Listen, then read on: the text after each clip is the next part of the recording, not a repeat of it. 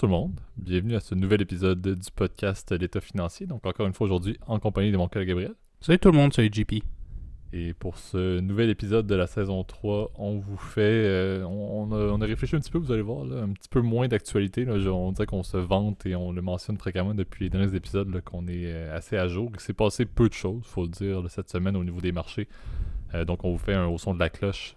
Euh, et en deuxième partie, un espèce de petit place au débat, mais qui va être encore une fois. Techniquement, c'est un petit peu deux au son de la cloche, on va s'entendre, mais le deuxième est un petit peu plus avec des opinions, donc on va euh, plus appeler ça cette fois-ci un place au débat. Euh, donc, bien évidemment, on parle de compagnies listées de A à Z pour chaque seconde de ce podcast-ci. Donc, comme toujours, et comme on dit souvent, de manière assez, importante cette fois-ci, je te laisse, Gab, faire le, disclaimer de début d'épisode pour lancer tout ça en force. Oui, surtout, ça concernera effectivement nos deux segments aujourd'hui. Bah, évidemment, tout ce qu'on va parler aujourd'hui, il s'agit que de notre opinion personnelle. Il s'agit en aucun cas d'une recommandation euh, officielle de placement, c'est à but éducatif ou à but d'information.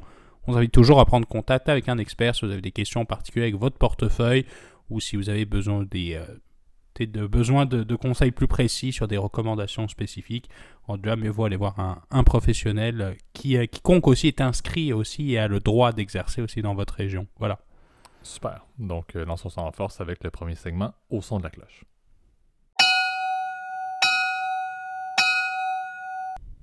Parfait. Donc, euh, le premier sujet pour aujourd'hui qu'on vous fait, c'est un, un vidéo que j'ai envoyé à Gab cette semaine que je trouvais super intéressant. là. Ça décortiquait un petit peu la compagnie BlackRock. Euh, on doit dire, depuis, euh, depuis bientôt euh, un an et demi, on fait le podcast et, on n'a même pas parlé de cette compagnie-là, alors que techniquement, et on doit dire, c'est le plus grand investisseur au monde, avec euh, 9500 milliards de dollars d'actifs sous gestion présentement. La compagnie BlackRock est, d'une ampleur qui est quand même assez déconcertante et le but du segment aujourd'hui est un petit peu de, de vous en parler, de parler, euh, j'ai sorti quelques faits également sur, euh, sur BlackRock euh, au niveau de sa fondation et comment est-ce que cette compagnie-là a eu une croissance pour devenir la compagnie qu'elle est maintenant. Mais également, là, on va peut-être aborder un petit peu le sujet que certains mentionnent de dire ben, cette compagnie-là est tellement rendue imposante, autant dans plusieurs industries dans lesquelles elle investit, bien évidemment, mais également au niveau de plusieurs pays, euh, qu'on puisse questionner à savoir est-ce que leur impact est, est- est favorable d'une certaine manière. Certains vont dire que oui, certains vont dire que non, là, donc on va peut-être faire un petit peu d'opinion là-dessus vers la fin. Euh, avant de te passer la, la balle, Gab, là, si tu veux faire une petite introduction de, de BlackRock, je dois quand même le soulever. là. Euh, BlackRock a- en tant que tel a un dixième, a l'équivalent de un dixième du PIB global là, en, en termes de, d'actifs sous gestion, là, juste pour vous montrer l'ampleur. On parle également d'une compagnie qui détient à peu près 5% ou plus dans la majorité des compagnies du S&P 500. là. Donc, vous vous souvenez, le S&P 500 qui est les 500 euh, plus grandes capitalisations boursières euh, américaines. Donc, ça vous donne encore une fois euh, une idée. Puis le dernier fait, là, avant que je te lance ça, euh, Gab, pour une petite introduction de la compagnie euh, un petit peu plus, là, euh, son premier appel public à l'épargne ou son IPO a été fait en 1999 et depuis, le titre a augmenté de 7539% comparativement à l'industrie des compagnies de gestion américaines qui a eu une croissance de 869. Donc 7536, je répète bien, pour par rapport à l'industrie qui est à 8639%. Donc ça vous donne encore une fois une idée de dire, ben, cette compagnie-là, on, la connaît de nom, mais on ne réalise peut-être pas à quel point c'est une compagnie majeure. Et, de nos jours, d'avoir une, compagnie de cette ampleur-là dans les marchés, c'est pas forcément que du positif, si on peut le dire, bien évidemment. Donc, euh, donc je te laisse, Gab, peut-être poursuivre avec un petit peu plus d'informations sur euh, la compagnie de M. Larry Fink. Oui, ben Larry Fink est d'ailleurs l'un des fondateurs, hein, de BlackRock, qui est né en, en fait dans les, à la fin des années 80, en 88, si je, si je me souviens bien. Euh, et aujourd'hui, il s'agit en fait du plus grand, comment dire, euh, du plus gros investisseur institutionnel euh, au monde, en fait. C'est la société de gestion, enfin de asset management, comme on dit en anglais, la plus imposante au monde. Je crois qu'ils ont sous gestion un peu plus de 9500 milliards de, de, de euh, mille, milliers de milliards de dollars. Donc, pour te dire, ça se compte en trillions hein, de, de, de dollars en anglais. Donc, trillion, c'est, je crois qu'on appelle ça un billion en français, là, mais euh, bref, c'est Ouais, c'est des. 1000 milliards, ouais. C'est ça, c'est donc ça fait 9500 euh, milliards de dollars, donc c'est des, c'est des montants évidemment euh, que je pense que n'importe qui peut se dire, mon Dieu, c'est, c'est pas vraiment réalisable, sais, comment, euh, comment on arrive effectivement à, à en arriver à ce point-là. Euh, après, il faut comprendre que, euh, comme dans tout ce genre de business, donc dans l'asset management, ce n'est pas l'argent de BlackRock hein, qui est en jeu, c'est l'argent de déposants divers, donc c'est souvent euh, des fonds de pension, mais aussi des fonds, donc des fonds par exemple des fonds mutuels, ça peut être aussi euh, euh, des fonds négociés en bourse. Et c'est vrai que ça a été un des vecteurs de la croissance de BlackRock. Donc, je te dirais, leurs services principaux aujourd'hui, on les connaît particulièrement. Je pense que c'est leur produit le plus imposant aujourd'hui dans le monde. C'est leur, gamme de ETF qui s'appelle iShares, qui est en fait, qui avait été acheté, je crois, dans les années, en fait, assez récemment, je crois que c'est dans les années, euh, fin des années 2000, euh, à, la banque Barclays. Donc, c'est une, c'est euh, iShares, c'est vraiment le, fer de lance de, de BlackRock. C'est une, c'est aujourd'hui, c'est, je pense, la, gamme de ETF vraiment la plus imposante dans le monde en, comparaison, par exemple, avec Vanguard ou par exemple et avec SPDR aussi, qui qui est l'autre très grosse société de gestion, en tout cas. Exact, pour être exact, je peux donner le chiffre, c'est 36,9% des parts de marché, effectivement, des ETF. Euh, ah. Si on, prend le benchmark surtout américain, mais 36,9%. Numéro 2 et numéro 3, bien évidemment, tu les as mentionnés, c'est les deux compagnies, entre autres Vanguard, comme tu as dit, qui suivent, mais qui ne sont pas si proches que ça. avec le 36,9, c'est assez, euh, assez distinctif pour, euh, pour BlackRock. Ouais, ouais, c'est vrai que c'est une... ce qui a été assez tu veux, ce qui fait un peu hein, l'histoire en fait de cette, de cette compagnie-là, et c'est la raison aussi pour laquelle elle est relativement critiquée. En fait, elle a plutôt une perception assez négative, hein, si tu veux, dans le, dans le, bah, disons dans la société civile, on va dire ça comme ça. Euh, c'est que évidemment cette compagnie étant tellement importante en termes d'asset under management, bah, disons que toutes ces décisions sont assez, euh, assez critiques. Tu vois, par exemple, je crois que c'était euh, c'était justement cette année la sénatrice démocrate du Massachusetts, qui est Madame, Madame Warren, que tu, que tu connais probablement, qui était mhm. candidate aux, primaires démocrates, voulait même classifier, si tu veux, BlackRock comme une institution too big to fail. Donc, pour te dire que, évidemment, cette, cette, cette institution-là est tellement importante en termes d'actifs que mettons que chaque décision qu'elle prend d'investissement, d'acheter ou de vendre, évidemment, a un impact significatif. Après, il faut se dire que, et ça je pense que tu vas y aller un, peu plus en détail aussi, à JP, mais BlackRock, c'est quand même pas un investisseur, disons, actif. C'est-à-dire qu'elle va, elle va quand même avoir une vision, si tu veux, où ils vont investir quoi qu'il en vienne, tu veux. Et euh, la plupart de leurs ETF, si tu veux, ils s'en foutent un peu, tu veux, de l'éthique ou de quoi que ce soit. ils achètent uniquement parce que bah, ils n'ont pas le choix, ils doivent répliquer un indice comme n'importe quel ETF. Là. Ben exact. Et puis, tu sais, pour, pour ajouter quelques points également de cette compagnie-là, il faut quand même le dire, l'espèce de claim to fame de cette compagnie-là et la croissance vraiment imposante de cette compagnie-là a découlé, entre autres, de certains événements marquants. On peut parler de leur plateforme Aladdin, qui a été parce que BlackRock est arrivé très vite et, même lorsqu'elle est devenue indépendante euh, une entité euh, distincte de, Blackstone, si je ne me trompe pas, Blackstone Term Trust ou une compagnie qui était, qui était à la base Blackstone et ça a été scindé BlackRock de cette compagnie-là. Il faut quand même le dire, c'était beaucoup d'investissement dans la technologie qui a été fait et c'était euh, au, cours des années 90, donc en 92, entre 92 et 95. Il y a eu beaucoup d'investissements et elle s'est vraiment démarquée par une efficience euh, au niveau des, de l'investissement qui était quand même assez notoire. Je l'ai dit, la, plateforme Aladdin a été vraiment un des grands building, building blocks pardon, de l'anglicisme de, de, la compagnie euh, dans le but de faire des transactions. Il y a plusieurs compagnies qui en ont bénéficié de cette plateforme-là.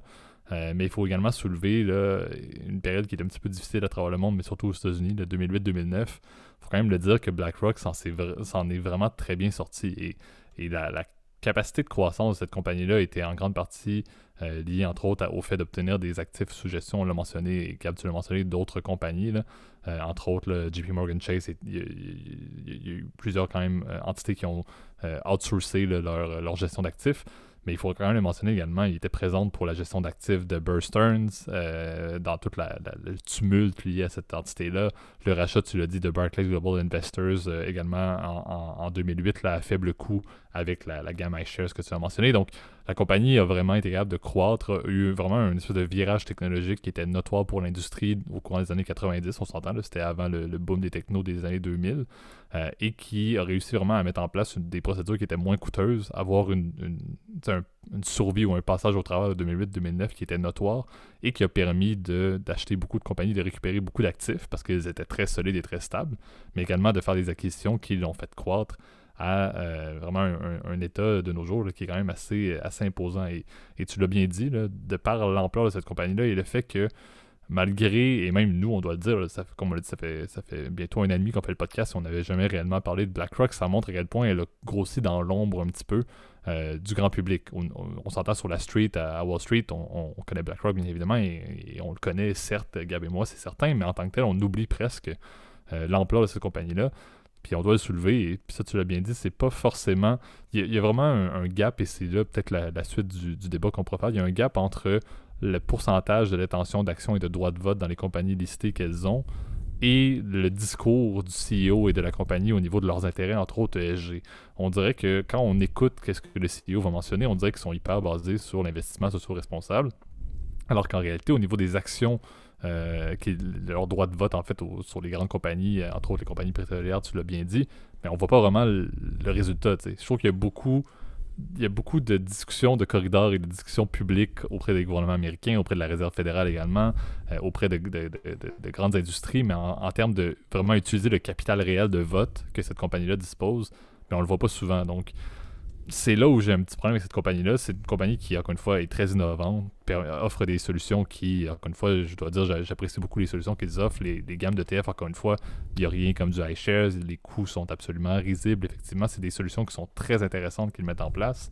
Mais je trouve que pour le pouvoir qu'ils ont, l'ampleur de cette compagnie-là, je trouve que, un, il n'y a pas beaucoup, de, et ça c'est un petit peu le secteur financier américain, mais il n'y a pas tant de législation au niveau de la quantité de, de bons vieux PR que le CEO et que les hauts dirigeants de cette compagnie-là peuvent faire publiquement auprès des gouvernements, auprès des différentes industries et qu'en réalité, ben, il n'y a pas grand-chose qui se fait euh, réellement avec les, parts qu'ils ont dans les compagnies. Donc c'est un petit peu ça le problème que j'ai, c'est cette ambivalence-là, c'est cette, logique un peu incohérente qu'il y a, et, et c'est ce qui fait en sorte que selon moi, on sait que les Américains et les régulateurs, entre autres la SEC, souvent ils vont, ils vont essayer de légiférer là-dedans. Mais je me dis, si, on, si on, a un impact sur les cours boursiers en faisant du public et en faisant des, des, des, parutions publiques, il faut qu'il y ait des actions réelles, concrètes, il faut qu'il y ait des cibles concrètes au niveau mm-hmm. de modifications dans des compagnies listées. Sinon, c'est incohérent, c'est du parler pour euh, indirectement affecter les marchés. Après, euh, c'est malheureux, mais c'est un peu le, le, SG de manière générale. Hein. C'est on entend beaucoup parler d'investissement socialement responsable. On en avait même déjà fait, je me souviens, un épisode là-dessus. Mhm.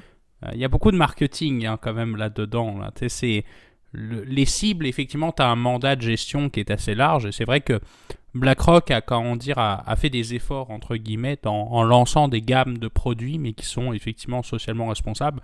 Pour autant, étant que c'est un investisseur, encore une fois, qui est passif, c'est-à-dire, encore une fois, il va répliquer, son mandat va être de répliquer un index qui évidemment par définition a une construction type, bah c'est vrai que tu ne peux pas en fait exclure, dire ben moi je veux pas parce que par exemple ils font des armes, tu vois. Même ce qui est assez drôle, c'est que BlackRock a des produits par exemple spécifiques, par exemple à, l'essence, par exemple des, des, mhm. des, ETS spécialisés dans l'énergie. Tu as des, même des ETF, j'avais vu euh, aux États-Unis, c'est très large, mais par exemple euh, dans la manufacture d'armes. Donc c'est très, euh, c'est très large, tu veux. Ça, c'est vrai que c'est un point qui a été pas mal critiqué, surtout par les mouvements, je dirais, plus altermondialistes. C'est vrai que les critiques viennent beaucoup, si tu veux, de, cette, euh, de, cette faction, on va dire, plus altermondialiste. Qui... C'est vrai que cet impact de BlackRock fait que, si tu veux, si jamais il, il menace, tu veux, bah, c'est tellement important que tu n'as pas le choix, tu es soumis à leur baguette, en fait, en quelque part. Ça, là-dessus, tu vois, je partage effectivement l'opinion euh, de ces, de ces mouvements-là, même si je trouve que parfois c'est assez exagéré, étant donné que, encore une fois, on est dans un mandat, si tu veux, qui fait que bah, ils n'ont pas le choix, ils gèrent de l'argent pour des clients. Et c'est vrai que là, c'est un débat qui est aussi vieux, en fait, que la, que la finance, un débat éthique, si tu veux, qui, qui, est, euh, qui est très important de savoir comment tu agis dans l'intérêt de ton client. Est-ce que BlackRock, il doit voter quand il prend, par exemple, des décisions, par exemple, sur un board ou sur... Euh, euh, sur euh, quand il y a un vote aux actionnaires, ce qu'on appelle un proxy en, anglais, bah, est-ce que tu dois agir dans l'intérêt de BlackRock ou dans l'intérêt de ton client, de ton déposant qui est derrière? C'est tout l'enjeu, si tu veux, qui est, qui est à faire et qui est à, considérer. Parfois, les intérêts d'un investisseur institutionnel ne sont pas les mêmes que, par exemple, que celle de BlackRock, donc de la maison mère, ou sont pas les mêmes que, par exemple, un fonds spécifique qui, lui, va être, entre guillemets, passif, tu vois c'est toutes des questions, tu veux, éthiques qu'on peut se poser avec, euh, avec justement cet enjeu-là que, que, représente, tu veux, BlackRock. Et, mais comme le représente d'ailleurs la plupart des investisseurs institutionnels, est-ce que tu agis dans l'intérêt de ton client, dans l'intérêt de ton déposant, ou est-ce que tu peux agir dans tes propres intérêts? C'est des questions, encore une fois, éthiques qui sont, euh, qui sont malheureusement euh, irrésolubles et puis qui seront jamais répondues parce que c'est plus des enjeux d'éthique. En revanche, ce qui est intéressant, ça je peux te partager une, je t'avais envoyé en fait en, off un petit article JP, je pourrais peut-être le mettre en source aussi, qui est assez intéressant. Tu vois, justement, le, président, donc monsieur Larry Fink, a annoncé il y a, il, y a, une dizaine de jours à peu près, donc c'était en début, en début octobre, que justement il, il allait transférer en fait une partie du pouvoir de décision, justement du pouvoir de vote euh, à ses clients en fait et non plus en son nom. Donc euh, ça représenterait euh, quasiment en fait 40% tu veux, des, 40% de la, des actifs sous gestion tu de BlackRock. Donc c'est quand même relativement important et c'est peut-être une façon de voir, c'est peut-être un changement qui amène un peu plus de, de, gouvernance, une gouvernance un peu plus intègre. En revanche, le vote institutionnel, tu le sais, JP, puis ça je, je peux, peux, le répéter à nos, à nos auditeurs, mais le vote institutionnel, il a un effet, je dirais, euh, dans les compagnies qui, euh, je dirais, c'est un effet régulateur, c'est-à-dire c'est un peu comme une main invisible en fait qui va réguler, si tu veux, qui va dire, mhm. Euh, bah, tu peux pas faire n'importe quoi étant donné qu'on est trop important, tu vois, un peu comme un maître d'école, un peu, c'est un peu la, vision dont, dont, je vois et ça permet, si tu veux, aux compagnies d'être quand même relativement gérées. Les gens disent souvent, et ça c'est ce qu'on voit un peu dans, le, dans les débats, les, en tout cas dans les débats un peu mainstream, si tu veux, ou dans la presse traditionnellement classée à, gauche, là, c'est, ça c'est, factuel, euh, qui nous dit que justement il y a cette espèce l'investisseur, il recherche d'avant tout un retour sur investissement. Oui, mais c'est quand même pour une, disons que c'est fait pour que l'entreprise elle soit pérenne, tu vois. C'est, des enjeux, si tu veux, qui sont, euh, qui sont tellement importants que bah, tu peux pas juste dire ah non, tu travailles pour les patrons, etc. C'est, déjà, c'est plus un, discours politique ou un débat politique, mais bon, tu vois, c'est, ça va très très loin là. Exact. Puis, tu sais, moi, la problématique que j'ai, comme tu l'as dit, c'est oui, ok, peut-être qu'il dessert un petit peu les vis, encore une fois, dans le but d'éviter de, d'être un petit peu entaché. Là. Encore une fois, je, me, je crois que c'est un petit peu ça. une compagnie comme BlackRock, comme on l'a dit, on l'oublie presque son ampleur. Le fait de permettre justement et, de rendre une certaine forme de, de latitude auprès de leur politique et de pas juste utiliser le bloc d'action par eux-mêmes sans concerter réellement leurs investisseurs. Je pense que ça, c'est un point qui est intéressant parce que sinon, comme on l'a dit, ben, assez rapidement, si la SEC s'en mêle, s'en mêle, souvent, ça, ne va pas se finir de manière très, très favorable. Moi, la vision que j'ai, encore une fois, c'est dans toutes les autres industries, il y a des politiques pour la concurrence c'est un petit peu la même chose en finance, mais on dirait que c'est pas appliqué de la même manière. on s'entend, on voudrait Gab se partir d'une compagnie, on ferait des fusions-acquisitions, puis on deviendrait un leader incontesté mondial de X et Y affaires, peu importe c'est quoi l'autre industrie. Euh, on peut en parler par exemple avec l'exemple de Couchetard, que, je m'intéressais beaucoup à ça. C'est une compagnie qui a dû fréquemment dans son passé, à cause des fusions-acquisitions et de l'ampleur de leur croissance, se départir de certains blocs, par exemple de dépanneurs dans leur industrie, dans le but de respecter des règles de concurrence. Mais on dirait qu'en en finance, c'est cette ligne-là qu'on, pas qu'on oublie, mais qu'on peut se douter un petit peu. BlackRock est tellement majeur qu'est-ce qu'on pourrait quasiment mentionner le fait que ben son, impact est tellement peut être positif comme peut être nocif également. Est-ce qu'une scission de BlackRock en sous-entité pourrait être pertinente? C'est pas, pas un débat que je crois euh, forcément qu'il y a une réponse oui et non maintenant, mais je pense que dans le futur, comme tu l'as dit, oui, les décisions de BlackRock sont favorables, encore une fois, à la, performance de leurs actifs. C'est bien évidemment la logique, mais il ne faut pas oublier en, dessous de ça la compagnie. De cette manière, la majorité des compagnies que BlackRock détient mais sont presque rendues plus petites que BlackRock elle-même. Donc, c'est de dire, ben, au final, comme tu as dit, la, main invisible, l'autorégulation, c'est des systèmes que les marchés financiers ont été basés depuis des années. Donc, c'est pas quelque chose qui est appelé à changer. Et on a les SEC et les régulateurs qui sont là pour s'assurer de cette pérennité-là, de cette espèce d'interaction fluide dans les marchés. Donc, ça, je suis d'accord que ça peut se maintenir. Mais, comme on l'a dit, je crois que dans l'évolution de la finance, dans l'évolution des compagnies, les transitions qu'on vit présentement avec la COVID, c'est important d'avoir des investisseurs institutionnels comme BlackRock qui vont dans le bon sens. Et c'est là où moi j'ai des fois les ambiguïtés qu'il y a entre les fonds ESG de BlackRock et de l'autre côté le fait que tu pourrais investir à la fois dans un truc perd ESG et investir dans les plus grandes compagnies pétrolières. C'est un peu ça que j'ai un, un, certain point des doutes. Certains vont dire, ben, c'est un investisseur institutionnel, ils font ce qu'ils veulent, c'est leur produit, oui, certes, d'une certaine manière, on légifère, par exemple, les supermarchés pour qu'ils fassent attention à ce qu'ils commandent. C'est un petit peu ça la problématique que j'ai, c'est de voir ben, où est-ce qu'on évolue dans une, compagnie qui maintenant peut dicter les décisions, peut affecter les décisions de la Réserve fédérale américaine, la Réserve fédérale canadienne, la Réserve fédérale peu importe quoi, des grandes compagnies mondiales. où est-ce qu'on peut aller jusqu'à ce point-là quand c'est une, entité qui a un si gros pouvoir décisionnel? C'est là où on, l'oublie presque, et encore une fois, je ne crois pas, et ça, Gab, tu dois partager mon opinion, mais je m'attends pas à ce que BlackRock, soudainement, euh, ne soit plus leader mondial des actifs sous gestion de sitôt. On s'entend, les, les autres grandes compagnies qui Ça n'arrivera pas. Ça ben n'arrivera pas. Donc, donc les, le fait d'avoir une position de numéro un avec la, la, législation relativement ouverte au niveau de la, de, la finance américaine, par exemple, je pense qu'il y a des points qui seraient à, à regarder encore une fois à l'avenir. Pour l'instant, comme tu l'as dit, il y a des améliorations, il y a un peu de. On dessert la vis, et encore une fois, tu l'as dit, le CEO favorise encore une fois le, comité décisionnel des investisseurs, entre autres. Je pense que c'est euh, quelque chose qui est favorable, mais je, pense que ça sera pas. Ça, ça va pas être long si jamais c'est trop serré, si jamais il y a trop d'incongruité et d'incohérence.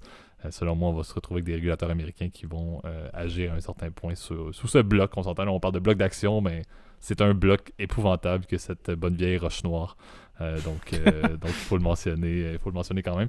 je sais pas, Gab, si tu avais un mot de la fin que tu voulais faire avant qu'on passe à notre deuxième segment.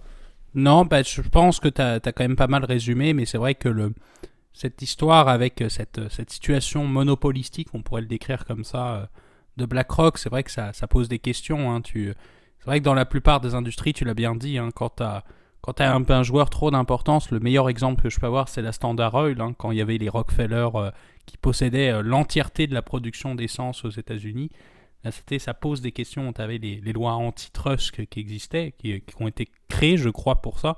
Je, là, je suis pas sûr là-dessus, mais je sais que l'antitrust, a été appliqué pour la Standard Oil. Euh, mais c'est vrai que cette situation-là, elle pose des questions. Est-ce qu'on ne devrait pas démanteler, par exemple, BlackRock en iShares, une compagnie indépendante qui ferait justement juste des ETF, puis BlackRock institutionnel, donc par exemple qui s'occupe de la gestion, par exemple, d'autres fonds notre fonds actif, ça pourrait être une idée. Après, c'est vrai. Le risque, le risque également là-dessus, il faut soulever, c'est le fait que c'est une compagnie listée avec son envergure. quelle serait la vision des marchés sur une espèce de scission en bloc de cette compagnie-là?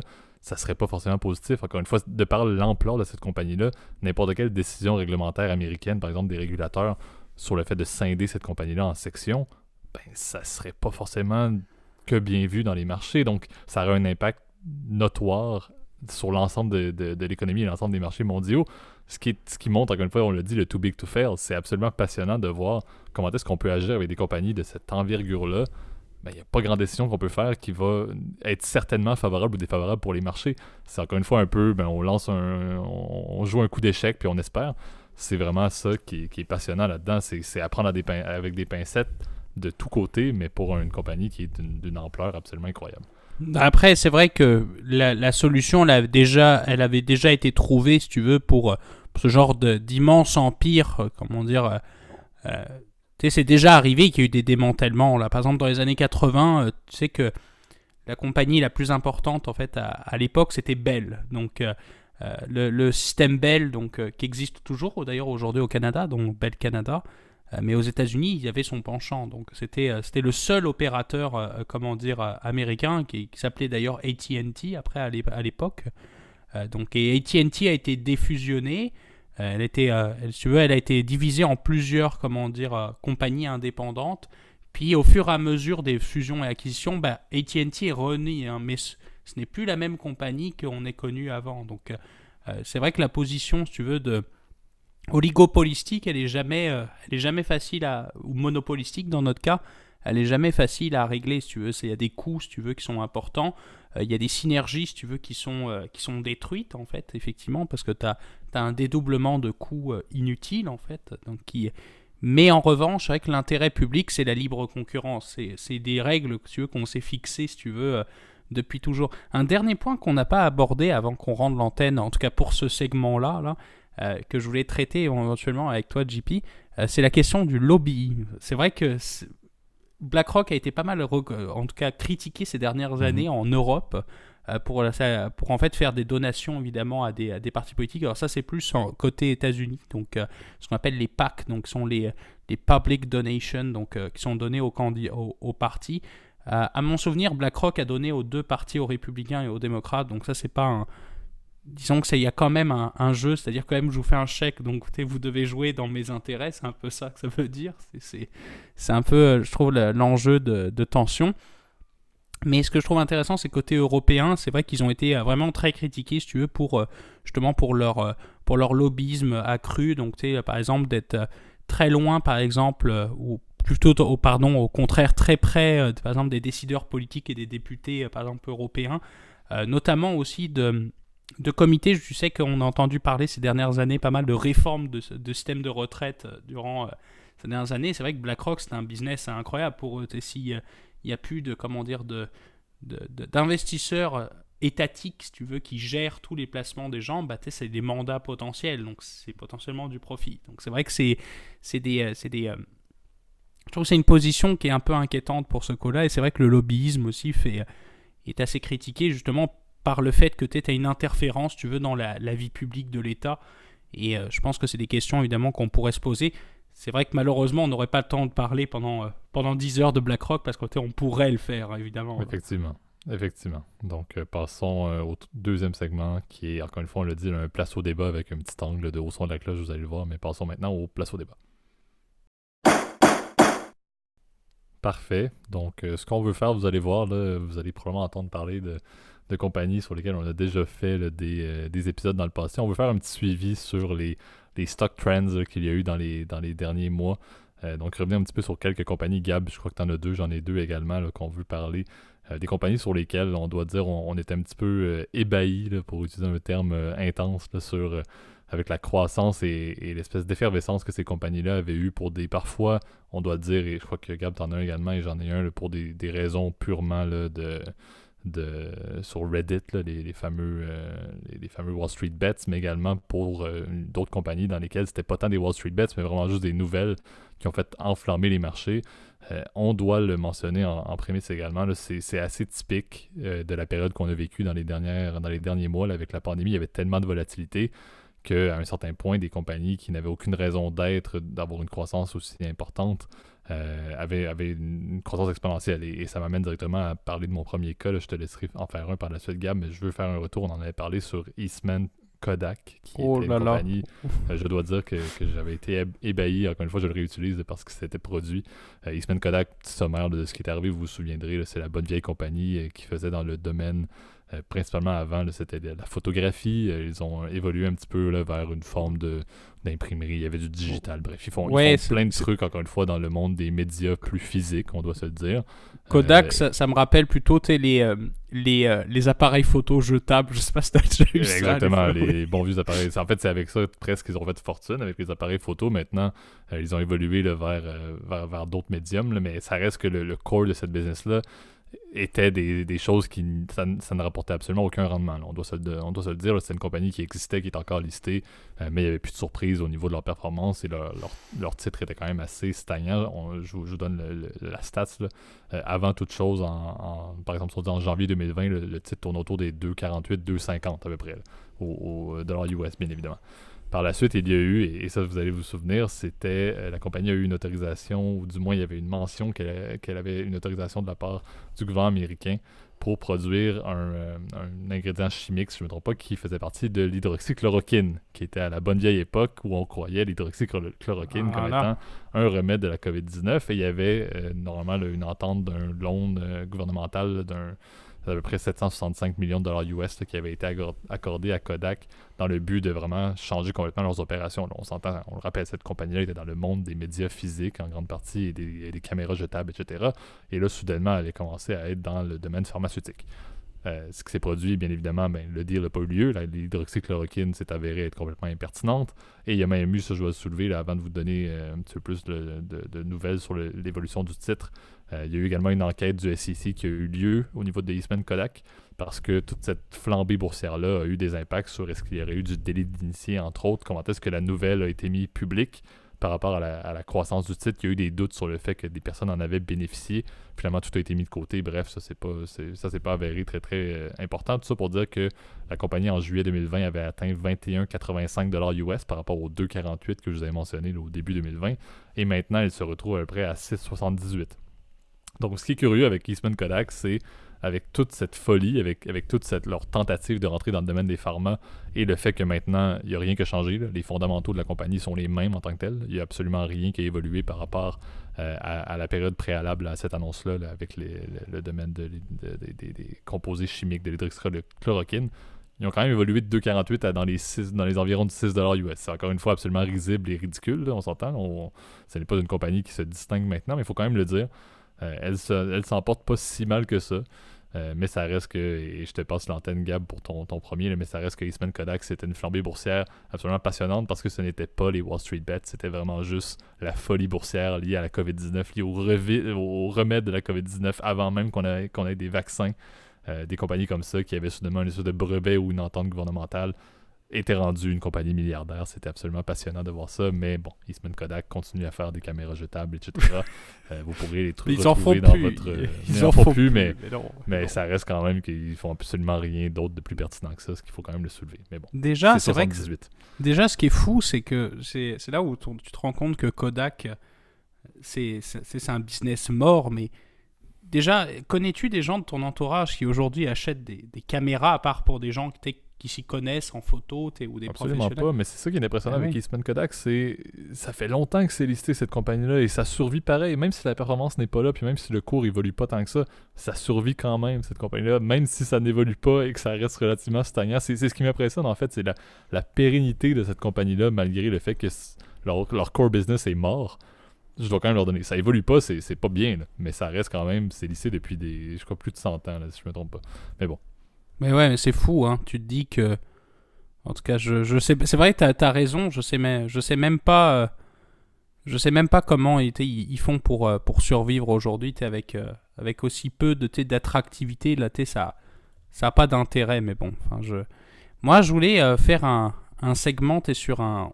Sur, un, sur une compagnie qu'on avait déjà parlé en fait dans la dans la section, si je me souviens bien, qu'on avait fait sur euh, justement sur Wall Street Bet, euh, on avait parlé, si je me souviens bien, la de, de comment dire de, BlackBerry et c'est la compagnie que je voulais faire. J'avais mm. voulu au début aborder l'application Signal. Tu te souviens, il y avait quelques. Oh mon dieu, ça c'était bon. Il y avait un truc en, en, pink sheets, donc en, en penny stock, qui était disponible à une époque, mais compagnie random mais qui s'appelait Signal. Alors tout le monde avait acheté du Signal mais c'était pas la bonne action. en fait, souviens-toi bien, c'était Elon Musk qui avait tweeté le fait qu'il fallait regarder la compagnie Signal et à cause de la, cette espèce de semi-recommandation d'Elon Musk là, les personnes avaient trouvé l'espèce de compagnie qui avait une, porte d'adresse au Texas, fait pas avec un employé. Là, Signal Advance, si je me souviens bien. Qui n'était pas, certes, la bonne compagnie, ce n'était pas, comme vous pouvez vous douter, la compagnie que Elon Musk parlait, bien évidemment. Ouais, exact. Mais euh, donc, euh, donc, du coup, voilà, je vais, je vais euh, Signal juste pour la, pour la private joke, là, mais il y a BlackBerry, hein, évidemment, qu'on a entendu parler, évidemment, pas mal pendant la période Wall Street Bet, encore une fois compagnie qui aujourd'hui, euh, bah, faut être franc, fait pas grand chose. Hein. On les a connus à leurs heures de gloire euh, dans les années 2005, 6, 7, 8 jusqu'à 15 en fait. Euh, moi, je me souviens à l'époque, quand, j'étais jeune, les, téléphones les plus populaires en fait, c'était c'était des BlackBerry. En fait, t'avais avais le Curve, puis le, le Bold qui était ultra populaire. Je me souviens, tout le monde avait ça avec BBM, donc BlackBerry Messenger, qui était un peu le, le WhatsApp préhistorique, là. Donc, euh, t'avais tout le monde qui utilisait ça. Mais bon, évidemment, aujourd'hui, BlackBerry n'est plus que l'ombre d'eux-mêmes. Hein. Ils, avaient, euh, ils ont essayé de se relancer plusieurs fois hein, ces dernières années en, lançant, par exemple, je pense que c'était le Key, c'est un des derniers, leurs derniers euh, téléphones. Ils avaient tenté de se relancer, ça n'a pas marché. mais ils avaient même essayé de mettre un, système avec Android. Pareil, ça n'a pas marché. Ils essayaient de faire à un moment donné pas mal de branding autour de justement de, de la sécurité, de mettre, on est un téléphone pour les chefs d'État, par exemple, avec, euh, avec BlackBerry Messenger qui est chiffré de bout en bout. Telegram les a détruits, évidemment, et puis toutes les signaux, par exemple, les a complètement euh, démolis. Je veux dire, il y avait, euh, ça avait, ça avait rien à faire, si tu veux, tu as, une position, si tu veux, qui est, qui est, qui est un peu destructive. Et depuis, bon, alors BlackBerry est en train de mourir, mais c'est vrai que le stock a été pas mal pumpé, justement, en, janvier, dans, la, dans la même traîne que Wall Street Bet, donc dans les ce qu'on appelle le, short squeeze, donc c'est-à-dire le, d'essayer de, supprimer de la liquidité au niveau du short. Enfin bref, on en avait déjà parlé. Si vous voulez regarder évidemment l'épisode, réécouter l'épisode, c'est avec grand plaisir. Il est disponible évidemment sur, euh, toujours sur, euh, sur toutes les plateformes, puis sur YouTube. Mais pour vous dire en fait que c'est ça, BlackBerry aujourd'hui n'est un peu que l'ombre de lui-même. Les analystes sont évidemment très pessimistes évidemment sur les possibilités de croissance de cette action-là. Elle vaut à peine 10 dollars. Je crois qu'on est à un peu plus de 10 dollars en fait. Euh, par rapport à, son prime qui était euh, par exemple dans les grandes heures de BlackBerry, on était aux alentours des 60. Euh, il faut avouer qu'avant l'entreprise s'appelait Research in Motion, hein, tu te souviens, c'était l'ancien mhm. nom de, BlackBerry. Puis c'est un peu triste parce que c'est une compagnie canadienne hein, qui est basée, si je me souviens bien, ils étaient basés à, Ottawa justement. Mais aujourd'hui, évidemment, ils font, ils font complètement rien. Je veux dire, c'est une entreprise qui est un peu mourante. Il y a quelques mois, ils avaient fait un, ils parlaient un peu d'eux parce qu'il y avait eu il voulait se relancer dans les véhicules autonomes, évidemment comme tout le monde. Donc, il euh, faudrait pas embarquer sur les trains d'Elon Musk, encore une fois. Ça n'a pas marché non plus. Donc, euh, je pense que c'est vraiment une compagnie qui, euh, qui malheureusement n'a pas de potentiel. Et je pense que là, si moi, si j'avais évidemment l'appétit pour le risque, ça vraiment le genre d'action que moi personnellement je, je revendrai à découverte. Encore une fois, vous le savez, c'est pas une recommandation officielle de placement. On ne le répétera jamais assez là. Effectivement. Puis surtout pas quand on parle de vente à découvert. S'il y a bien quelque chose que moi je touche jamais, c'est bien ça. Ah, aussi. Euh, donc, euh, pour faire un, lien avec ce que tu mentionnes, et on doit dire le, fleuron, euh, si on peut dire, des Wall Street Bets, je voulais quand même aborder GameStop très brièvement. En fait, je vais l'aborder sans, rentrer dans les détails trop trop, parce que vous connaissez mieux que tout le monde l'histoire, bien évidemment. ça a fait le tour du monde. pour vous donner une idée, encore une fois, comme je l'ai fait, avant toute la folie des Wall Street Bets, on avait un, un, titre de GameStop qui valait à peu près 16,56. Euh, autour du pic en janvier, c'était à peu près à du 3,25 et maintenant, il faut quand même le dire, c'est à 169,80. C'est un peu le point que je veux faire, puis comme je dis, je ne vais pas revenir sur l'histoire, je vais plus vous mentionner ça et c'est ce que j'aime moins dans cette logique-là des, des euh, de pumper des stocks. Là. En fait, je, je, n'aime pas du tout le concept, là, je, je vais dire. Selon moi, c'est du casino et c'est des personnes qui agissent euh, encore une fois par trend et en groupe sans avoir aucune conscience de ce qu'ils font et c'est un risque qui est absolument monumental et ridicule à mon avis. Euh, mais ce que j'aime encore moins, c'est le fait que ça fait des modifications de valorisation de compagnies qui sont absolument incohérentes. Et je n'aime pas le fait que des compagnies, comme tu l'as mentionné, euh, BlackBerry, euh, GameStop, encore plus GameStop, faut le mentionner, ben, il y a un core business qui existe. Il y a des investisseurs qui sont dans GameStop depuis longtemps, qui ont investi pour le les activités réelles de cette compagnie-là et qui se retrouvent soudainement avec leur, une valeur de leurs investissements pour certains, ou bien pour les employés et tous les gestionnaires, ils se retrouvent avec des actifs. Et il y en a, on s'entend, il y en a qui ont des, qui ont des investissements, là, les, hauts, les hauts gradés de GameStop, ils ont des titres là-dedans. et ils se retrouvent avec soudainement des, des richesses qui peuvent s'effriter du jour au lendemain parce que le titre n'a aucunement une valorisation qui est fonction de ses activités et de la réalité. Donc, c'est ce que je hais complètement, encore une fois, et on en a parlé dans le premier segment, l'espèce de d'autorégulation des marchés boursiers. C'est quelque chose que j'admire beaucoup et c'est là où je, disais que les régulateurs comme la SEC sont là pour ça. Et je trouve qu'il n'y a quand même pas eu tant de développement si significatif que ça euh, au niveau euh, des Wall Street Bets et des compagnies comme GameStop et BlackBerry, dans lesquelles les fondamentaux sont absolument explosés par des, euh, des tendances haussières au niveau du titre. Moi, j'aime pas le concept. je trouve que ça a beaucoup d'effets néfastes sur des industries, encore une fois sur des compagnies, sur des personnes, des, actionnaires, mais autant également des employés. Euh, c'est quelque chose que je trouve absolument irréel et, c'est ce que j'aime moins également dans la logique des, de, ces investisseurs-là en groupe qui agissent encore une fois dans le but de faire fortune rapidement. C'est que, encore une fois, ils pensent, et ça on s'entend que c'est, je vous apprends rien, mais c'est des personnes qui pensent uniquement à eux et non au big picture. Et je crois qu'être un investisseur, pour rentrer dans les marchés boursiers, il faut prendre conscience et avoir une compréhension de ce que c'est. Et ces personnes-là agissent avec une, logique immatérielle sur les compagnies comme GameStop et, BlackBerry, tu l'as mentionné, en agissant juste comme si c'était littéralement une roulette russe au casino, euh, au Caesars Palace à Vegas. C'est pas du tout ça les marchés. Et c'est là où j'ai vraiment beaucoup de problèmes avec ça. Je vais te passer l'antenne là-dessus parce que je vais m'enflammer. Euh, mais je trouve que GameStop et BlackBerry sont des excellents exemples de compagnies qui valent plus cher maintenant qu'avant tout le scandale des Wall Street Bets. Euh, et ça montre encore une fois que les marchés ont des problèmes et que les régulateurs, encore une fois, doivent idéalement agir euh, et de manière assez, assez stricte. Après, c'est vrai que le régulateur, il peut pas faire grand-chose parce qu'en fait, tu as encore des millions d'actionnaires, si eux, qui ont acheté du GameStop à, à 300 et des poussières et donc qui peuvent pas vendre, tu veux. Et c'est, je pense que la bulle un jour éclatera parce que Aujourd'hui, le GameStop est à plus de 100 dollars, il est à 140 et des poussières, je me souviens plus. Je, dois t'avouer, j'ai. Voilà, tu vois, il est encore très très cher. Hein, cette entreprise-là ne vaut pas 160 dollars. Il mhm. faut se le dire. C'est c'est une, une, mauvaise tarification entre guillemets du marché. C'est impossible. Cette entreprise-là ne, ne fait pas de profit. Donc c'est ça vaut pas ça. Mais il n'y a pas d'opportunité de croissance. Parce que tu pourrais dire, bon, par exemple, tu es des entreprises comme par exemple comme Amazon, pendant des années, on ne faisait pas de bénéfices, mais valait pourtant des milliards et des milliards de capitalisation boursière. Mais tu as un potentiel de croissance. C'est un peu là, comme ça que la street le visualise. C'est pas le cas de GameStop. Cette entreprise-là va mal. Sont à deux doigts de faire faillite. Mais comme tu as des millions d'investisseurs qui, euh, sur leur Robinhood, ont gardé, si tu veux, des, actions à un prix tas, bah, tu veux, il y a encore un effet de groupe. Si tu veux, les gens le gardent, etc. Puis par contre, le jour où ça va éclater, bah, ça va éclater et tout le monde va vouloir vendre, etc. Il va y avoir un effet de masse, puis ce sera la, ce sera la catastrophe. Mais c'est vrai que on en avait déjà parlé hein, bien en longueur, donc si ça vous intéresse, on pourra même en refaire un épisode. Si encore une fois, vous le savez, le podcast il est à vous, vous pouvez faire vos commentaires, etc. Puis ça nous fera plaisir de revenir là-dessus. Moi, le dernier que je voulais faire, mon cher JP, on va voir si tu je pense que je vais m'attirer pas mal de critiques euh, aujourd'hui là sur celui sur celui-ci. Euh, j'ai essayé de parler de roulement de tambour Beyond Meat.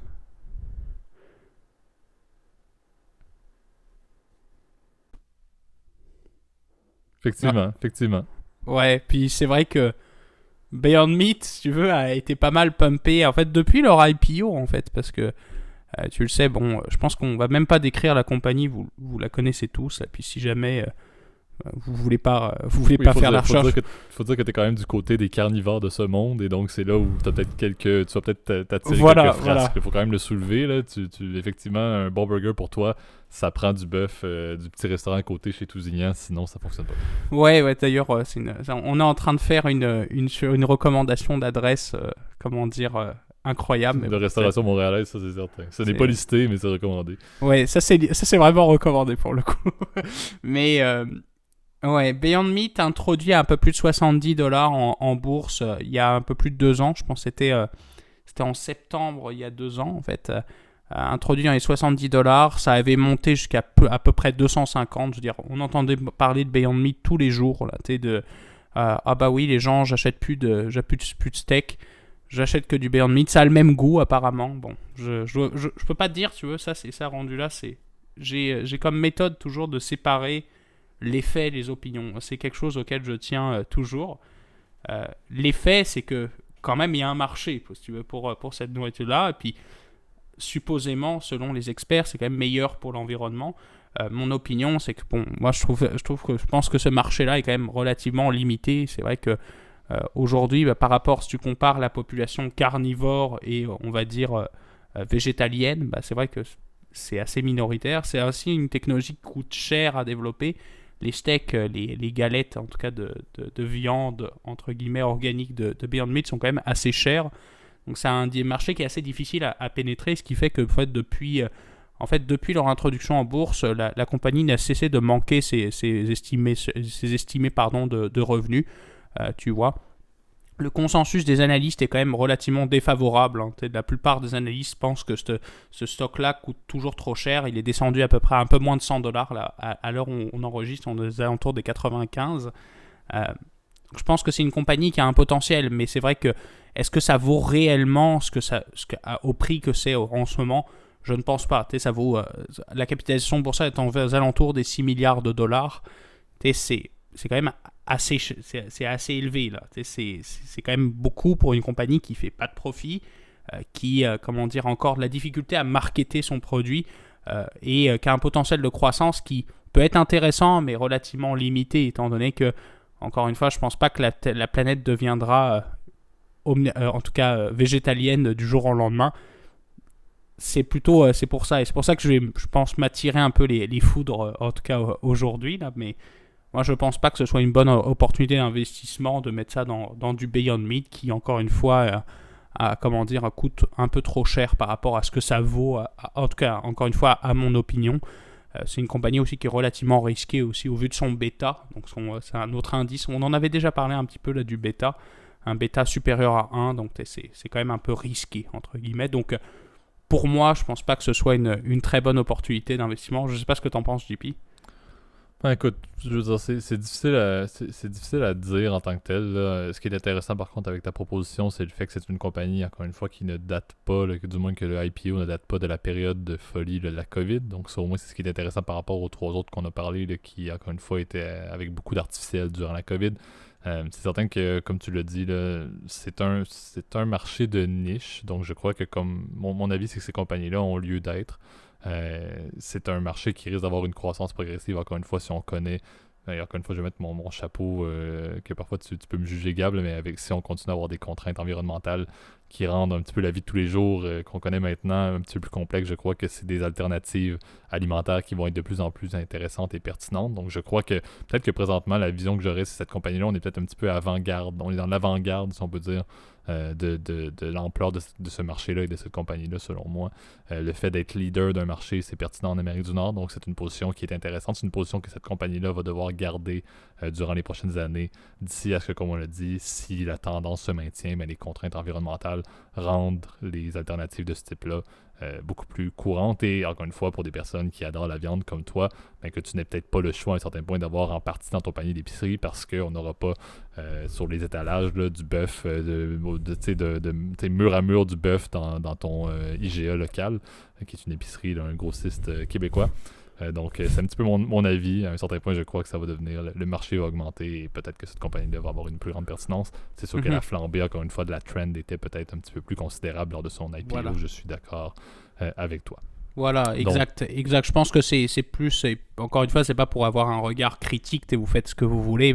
T'as dit que je, je suis pas non plus un ultra carnivore, là, j'essaye de, je trouve que c'est important de faire des efforts et le fait de manger moins de viande, ça peut être, contribuer, si tu veux, à, bah, à réduire les gaz à effet de serre, hein, parce que tu sais, je pense que c'est la première source hein, d'émissions de gaz à effet de serre dans le monde. C'est peut-être une des sources, tu veux, de, réflexion qu'on peut avoir. Je pense que c'est, c'est un effort qu'on peut avoir. Euh, en revanche, je pense que c'est pas parce que c'est un potentiel futur que tu dois acheter forcément une action. On s'en souvient d'ailleurs quand, quand il y a eu par exemple les stocks de cannabis médici- médicinal et même légal au, au Canada, il y avait une flambée. euh, Je veux dire, tout le monde achetait ça. Enfin, des, des grands-mères qui avaient aucune connaissance en trading. Elle dit ah bah ça peut que monter. Bah oui et non. C'est est-ce que c'est faire à ce prix-là? C'est toujours ça la réflexion qu'on doit C'est avoir. un peu ça, puis ça montre un point, encore une fois, qui est un- une constante qu'on essaie de rappeler, puis qu'on rappelle peut-être pas ouvertement comme je vais le faire à l'instant dans les podcasts, mais ça prend de l'analyse. Il faut que vous analysiez si vous voulez investir, si vous êtes quelqu'un qui avait la volonté d'investir vos propres sous par vous-même, et encore une fois avec les conseils externes de personnes autorisées, mais il faut analyser, il faut croire en la compagnie, il faut savoir dans quoi on investit avant d'agir. On s'entend, on le fait, vous achetez une, propriété, par exemple un condo ou une maison, vous allez analyser tous les documents, mais pourquoi est-ce que vous ne le feriez pas quand vous décidez d'aller acheter du Beyond Meat, par exemple? Donc, c'est c'est mon avis là, en termes de titre. Euh, c'est un petit rappel également pour tout le monde euh, pour conclure l'épisode. Euh, je pense que d'ailleurs, ça va faire le, tour pour aujourd'hui. Donc, euh, un, autre, un autre épisode quand même assez, assez en long et en large. toujours des sujets et aujourd'hui surtout là, qui nous amenait un peu avec, euh, avec un léger débat, mais aussi avec un petit peu d'opinion. Donc, comme toujours, en espérant que vous ayez apprécié, je te laisse, Gab, faire le, mot de la fin pour nous lancer déjà vers la semaine prochaine. Ouais, ben oui, et puis merci encore une fois JP pour les, suggestions d'épisodes. Je toujours très apprécié. Tu vois, des fois c'est moi qui ai de l'inspiration. Là, cette semaine, c'était Absolument, c'est par tendance, faut le dire, hein, c'est par tendance. On arrive, euh, on vous le rappelle, hein, en décembre, fin décembre, je crois, ça va faire officiellement là, un an et demi euh, de, de podcasts euh, continus à chaque semaine. donc, il faut quand même le noter, là, ça se Mhm. passe très bien. Donc, c'est bien qu'on complète effectivement notre inspiration et surtout, et on le dit, je le ressoulève, tu l'as mentionné au début, avec vos recommandations également qu'on lit et qu'on écoute et, et qui également là, nous, nous aident à, dé- à définir des sujets. On en a amplement sans vos recommandations, mais on les apprécie toujours pour faire un podcast, encore une fois, qui est pauvre. Exact, exact. Puis n'oubliez pas donc du coup de, de pouvoir commenter justement si vous êtes intéressé à, à partager vos idées, vos opinions. C'est c'est la, la clé du succès en tout cas sur le podcast. Euh, puis euh, n'oubliez pas évidemment de, de liker la vidéo sur YouTube si vous êtes sur YouTube. Sur les plateformes audio, ben, n'oubliez pas de vous abonner. On est disponible sur toutes les plateformes Apple Podcast, Spotify, Overcast, euh, Google Podcast. J'en passe des murs et des pas belles. Et en tout cas, mon cher JP, moi je te souhaite une très belle semaine et merci encore. Bonne semaine tout le monde. Salut.